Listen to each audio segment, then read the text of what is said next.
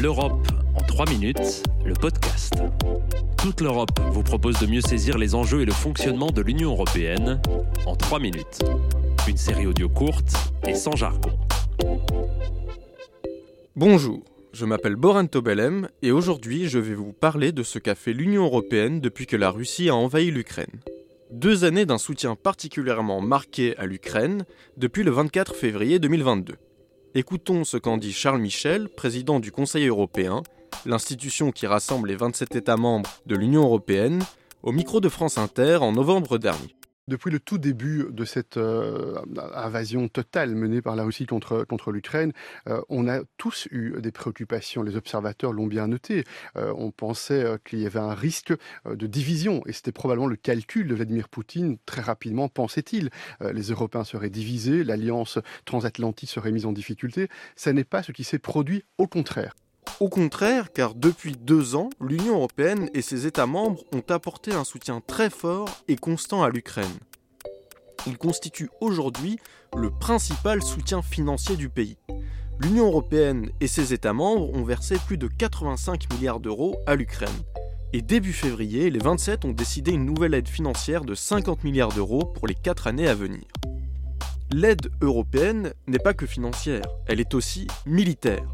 Pour la première fois de son histoire, l'Union européenne a financé l'envoi d'armes à un pays en guerre, à hauteur d'environ 6 milliards d'euros, auxquels s'ajoutent 22 milliards d'euros pris en charge par les États membres eux-mêmes.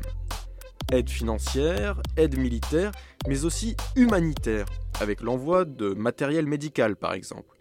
Les Européens accueillent aussi 4 millions de réfugiés ukrainiens contraints de fuir la guerre. Et face à la Russie, les 27 ont également adopté 12 trains de lourdes sanctions. Le but Frapper le Kremlin au portefeuille et l'empêcher de financer son effort de guerre. Mais l'unité et la solidarité de l'Union européenne ne s'arrêtent pas là. Depuis deux ans, l'Ukraine a fait de grands pas vers une entrée dans l'Union européenne avec un fort soutien de ses États membres. Retrouvons maintenant le président du Conseil européen Charles Michel le 14 décembre dernier face à des journalistes à Bruxelles. We want to support Ukraine. It's a very powerful political signal. It's a very, very powerful political decision. Nous voulons soutenir l'Ukraine, c'est un signal politique très puissant, c'est une décision politique très puissante.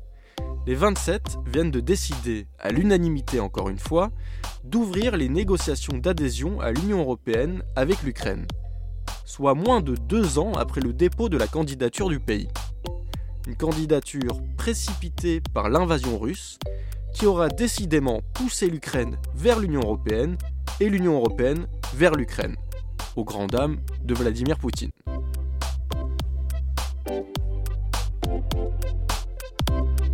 Retrouvez l'Europe en 3 minutes, le podcast sur www.touteleurope.eu et sur votre plateforme d'écoute préférée. Partagez-le, commentez-le et à très vite pour un prochain épisode. L'Europe en 3 minutes, le podcast.